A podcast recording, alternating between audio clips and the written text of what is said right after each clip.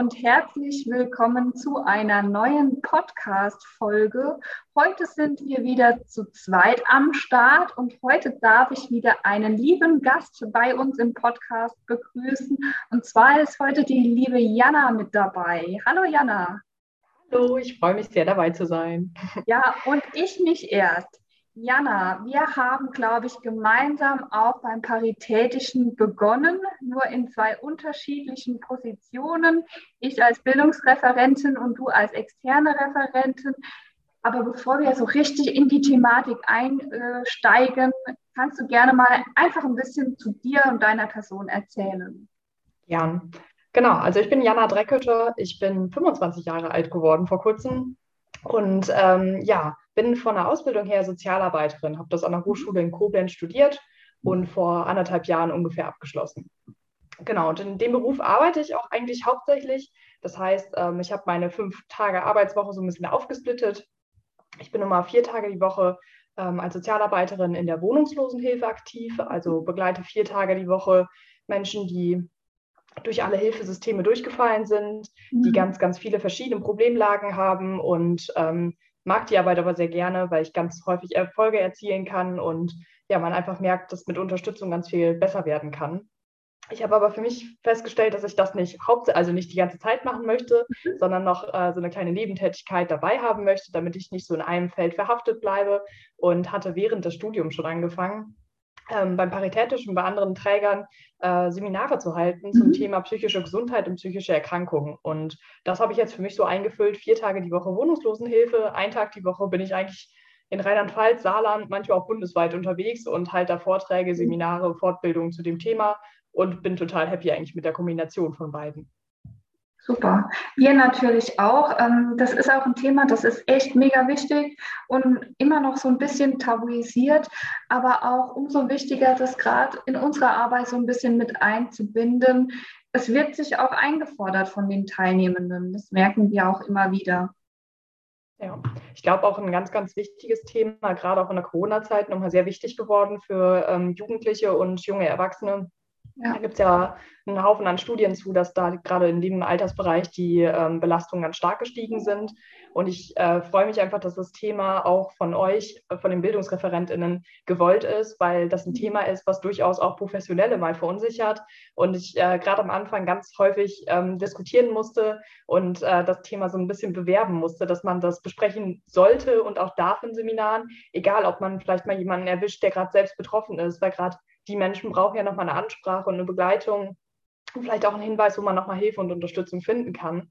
Und das hat mich wahnsinnig gefreut, dass das von euch, also von der Seite der BildungsreferentInnen, so positiv aufgenommen wird. Und was mich natürlich immer freut, ist, wenn ihr in den Mails schon vorher schreibt, die haben sich das alle ganz doll gewünscht und ich nur denke, cool, dann wird das eine total aktive Gruppe und äh, wahrscheinlich auch ein spannender und guter Tag zusammen. Ja, auf jeden Fall ist super spannend, betrifft auch einfach jeden. Ähm, wir haben uns mit dem Thema immer ein bisschen schwer getan, weil wir natürlich auch keine Experten in dem Fach sind.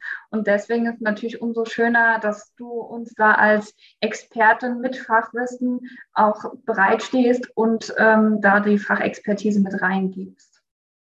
Genau. Und das Coole ist bei mir, das äh, wissen vielleicht noch nicht alle, die hier zuhören, ähm, weil sie mich noch nicht alle erlebt haben, aber ich habe die Fachexpertise, ich äh, kann über psychische Erkrankungen ganz viel reden und dazu auch ganz viele wichtige Sachen schreiben. Ähm, ich kann das aber immer noch auf einer zweiten Perspektive mitbeleuchten. Und ich glaube, mhm. das ist so ein bisschen das, was das Seminar auch ähm, spannender gestalten kann und wo die Leute merken, okay, die hat jetzt irgendwie richtig Ahnung von dem, was sie da erzählt. Ähm, wie gesagt, weil ich das professionell jeden Tag miterlebe, auch in der Wohnungslosenhilfe, jeden Tag Kon äh, Kontakt zu psychisch kranken Menschen habe und Kontakt zu den Hilfesystemen, die drum zustehen. Ähm, aber ich auch selbst Kontakt zum ähm, Hilfesystem im Bereich der Psychiatrie haben musste eine ganze Zeit lang. Ich habe ungefähr neun Jahre Therapieerfahrung in allen möglichen Bereichen, also stationär und ambulant, auf geschlossenen Stationen und offenen Stationen. Und ähm, das ist eine Erfahrung, bei der ich gedacht habe, die ist wichtig zu teilen, um äh, das auch wirklich aus dem Tabu nochmal komplett rauszuholen und nicht nur die absoluten Profis darüber sprechen zu lassen, sondern auch Betroffenen irgendwie eine Stimme zu geben und zu sagen, hey, die, die und die Sachen sind gut in dem Hilfesystem, das sollten wir beibehalten und weiterverfolgen. Aber es gibt eben auch Sachen, da müssen wir nochmal ran, das funktioniert noch nicht so gut, das ist nicht gut vernetzt.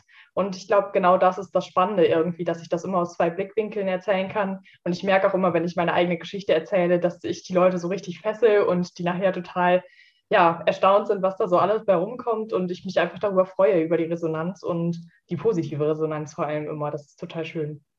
Auf jeden Fall. Und schön finde ich auch, dass du das auch in einem Online-Konzept auch umgesetzt hast. Ähm, online ist es natürlich auch immer ein bisschen schwieriger. Ne? Man hat die Teilnehmenden nicht unbedingt so greifbar.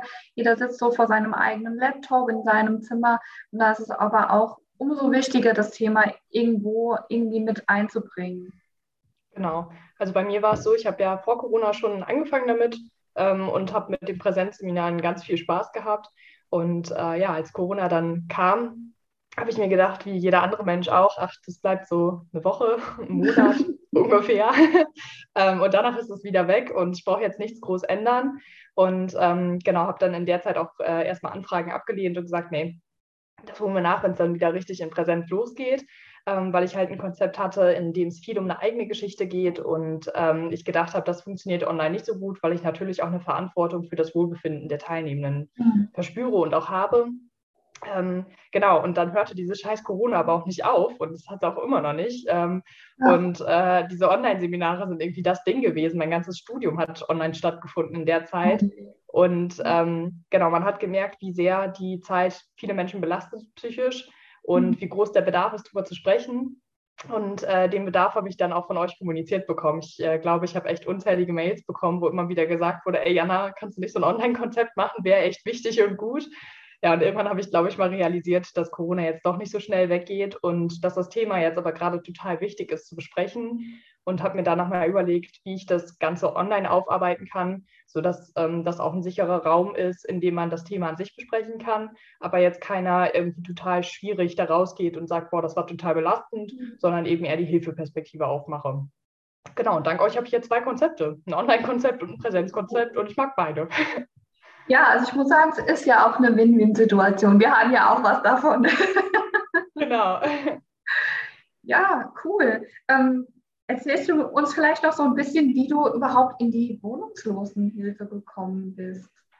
War das ein spezieller Anreiz oder Wunsch von dir, gerade weit unten anzusetzen, wo wirklich viele Menschen aus dem Raster schon gefallen sind und schon ziemlich viele Probleme bewältigen mussten aufgrund mhm. Umständen? Genau. Also eigentlich hat es angefangen in meinem Bundesfreiwilligendienst. Ähm, das ist, ist, mir jetzt hier nicht vordiktiert worden, sondern das ist tatsächlich so. Ähm, ich habe meinen Bundesfreiwilligendienst damals in einer Einrichtung für chronisch suchtkranke Menschen gemacht mhm. und ähm, wusste gar nicht, worauf ich mich einlasse, ehrlich gesagt. Ich wollte ja. meinen BFD erst machen in der Wohnungslosenhilfe. Die Plätze waren aber schon alle weg, weil ich nur einen Kurzzeit-BFD über sechs Monate gemacht habe mhm. und bin dann eben in die Suchtkrankenhilfe reingerutscht. Und ähm, ich weiß noch, in dem Bewerbungsgespräch fragte mich die Chefin damals, was Corsa, also ob ich wüsste, was Corsacoff wäre und was eine Substitution ist und sowas. Habe ich nur gedacht, keine Ahnung, ob ich sage mal ja.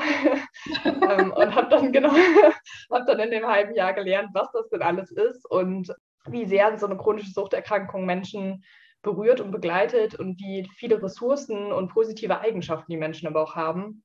Und habe dann für mich ganz klar nochmal festgesetzt, dass ich ähm, nicht mit Kindern und Jugendlichen zusammenarbeiten möchte, sondern mit erwachsenen Menschen und mit mhm. erwachsenen Menschen, die viele Probleme haben. Das ist, glaube ich, so mein Bereich gewesen schon immer. Genau, das hat sich im Studium dann manifestiert. Ähm, da habe ich die Praktika in dem Bereich gemacht, habe ähm, die Seminare dazu auch alle belegt. Und ähm, ja, bei meinem Studium muss man so ein Praxissemester machen, das heißt ein halbes Jahr in, in der Studienzeit quasi arbeiten gehen. Und ähm, da habe ich gedacht, da versuche ich nochmal ein anderes Feld, was, glaube ich, auch viele sehr abschrecken würde. Und bin in den Justizvollzug nach Dietz gegangen. Das ist so die Langzeithaftanstalt von Rheinland-Pfalz. Also da sind die Leute, die wirklich Scheiße gebaut haben. Und ähm, ja, habe mich da in der internen Suchtberatung und auf der Zugangsabteilung eingebracht und fand das total spannend. Ja, und danach habe ich halt nach meinem Abschluss ja Sachen gesucht in dem Bereich, im Bereich Sucht oder im Bereich Straffälligenhilfe naja, und dann gab es eine Stelle in der Wohnungslosenhilfe, was jetzt die super Kombination aus allem ist. Also ich habe da Menschen, die ähm, suchtkrank sind, die wohnungslos sind, die äh, psychisch krank sind, die straffällig sind oder waren. Und ähm, das ist jetzt quasi ein Mix und ein Cocktail an all den Sachen, die ich äh, spannend finde und gerne mache. Und ich muss sagen, ich finde die Arbeit richtig cool. Ich äh, genieße das, da zu sein immer. Auch wenn das viele Leute vielleicht gar nicht so nachvollziehen können, ähm, wenn man das zuerst hört. Aber es macht Spaß, wirklich. Es ist auf jeden Fall eine spannende, glaube ich, Arbeit, aber auch keine einfache Arbeit. Ne?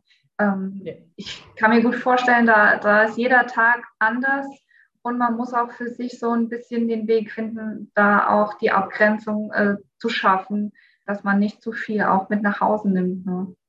Genau. Also es ist wirklich so, wenn ich morgens zur Arbeit komme, ich weiß meist so ungefähr, was die Termine eigentlich sein sollten. Und es kommt mhm. immer ganz, ganz anders raus. Und ähm, ja, was dann immer schwierig ist, wenn dann Notfalleinsätze dazwischen kommen mit Rettungsdienst oder Polizei, was leider sehr regelmäßig stattfindet bei uns. Das sind immer Momente, wo ich dann merke, dass es wichtig ist, sich genau dann auszutauschen, wo ich dann aber auch weiß, gerade diese Kombination mit dem Wissen über psychische Gesundheit und was brauche ich eigentlich, um stabil zu bleiben, hilft mir da immer total weil ich dann merke, bei mir ist eine ganz, ganz wichtige Sache, die ich tun muss, mit Menschen darüber reden, um das verarbeiten zu können. Naja, und da habe ich eine total coole Kollegin, mit der ich ganz viel darüber sprechen kann, die auch in derselben Situation ist und das verstehen kann. Und ähm, dann ist es auch wichtig, wenn ich zu Hause bin, dass ich zu Hause bin. Dann geht es eine Runde mit dem Hund raus ähm, der mich übrigens auch ganz häufig in die Wohnungslosenhilfe begleitet. Ist ein sehr, sehr treuer Kollege und ein guter Kollege, der viele Leute catchen kann, die ich gar nicht abbekomme da. genau, und äh, da ist, glaube ich, ganz wichtig, einfach Arbeit und äh, Privates ganz doll auseinanderzuhalten. Ja. Diensthandy nicht mitnehmen. Ja, das ist quasi das, was, was ich versuche dann, um eine Abgrenzung zu schaffen. Super, ja, und natürlich unsere Seminareinheiten, wo du dann auch nochmal aus dem Kontext rauskommst und auch irgendwo an einer anderen Stelle auch anknüpfen kannst, ne? auch so ein bisschen präventiver auch ansetzen kannst. Genau. Das sage ich immer, bevor ich die Seminare starte. Ich erkläre ja immer, wo ich herkomme, also was ich eigentlich äh, hauptsächlich mache, weil ganz oft die Frage kommt, warum darfst du das hier? Also was qualifiziert dich dazu? Ähm, Genau, und dann erzähle ich immer, dass ich Sozialarbeiterin bin, in der Wohnungslosenhilfe arbeite und für mich das aber total angenehm ist, einmal die Woche mit Menschen zu arbeiten, die irgendwie noch alle möglichen Chancen haben, die sich freiwillig für andere Leute engagieren und einsetzen und ähm, ja, einfach noch ganz, ganz viele offene Wege vor sich haben. Und ich glaube, das hilft mir immer so ein bisschen realistischen Weltblick zu behalten, dass nicht nur ähm, Menschen da sind, die durch alle Raster durchgefallen sind, sondern, sondern dass wir auch viele Menschen haben, die sich für andere einsetzen und die alle Möglichkeiten auf der Welt noch offen haben. Das ist eine gute Kombination für mich. Ja, und irgendwo auch eine schöne runde Geschichte, weil du ja gesagt hast, du warst im BFD selbst, warst auch selbst mal Teilnehmerin auch in den Seminaren und jetzt äh, machst du auch selbst Seminareinheiten. Äh, da hast du auch verschiedene Perspektiven, die du auch mit beleuchten kannst, auch einfach. Genau, ja. War auch immer ein Ziel, irgendwie wieder zurück in die ähm, Seminararbeit zu kommen, weil ich fand meinen Bundesfreiwilligendienst wirklich eine richtig, richtig gute Zeit. Mir hat das total gut getan nach der, ähm, ja, nach der Schule mit diesem Benotungssystem, die ich sehr schwierig für mich fand. Ähm, eine Zeit zu haben, wo ich einfach mal machen durfte. Und es war scheinbar ganz gut, was ich da gemacht habe.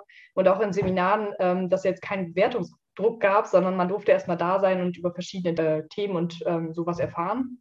Das fand ich immer so ein cooles Konzept, dass ich gedacht habe, das wäre gut, da irgendwie drin zu bleiben. Und das ist jetzt natürlich ganz optimal gelaufen mit euch zusammen. Ja, super.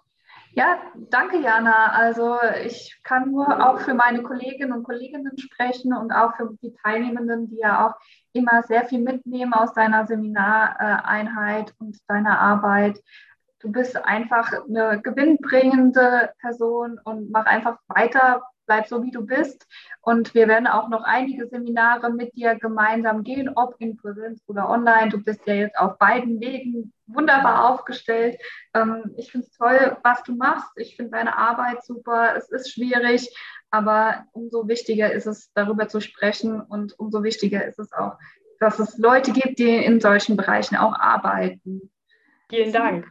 Ja, gerne.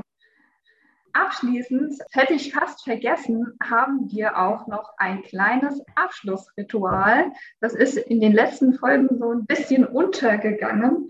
Und zwar nennt sich das Ritual 30 Fragen, eine Antwort. Also du darfst dir gerne gleich eine Zahl zwischen 1 und 30 aussuchen. Hinter der Zahl verbirgt sich entweder eine Frage oder eine Aussage. Die Frage darfst du dann gerne beantworten und die Aussage gerne weiterführen.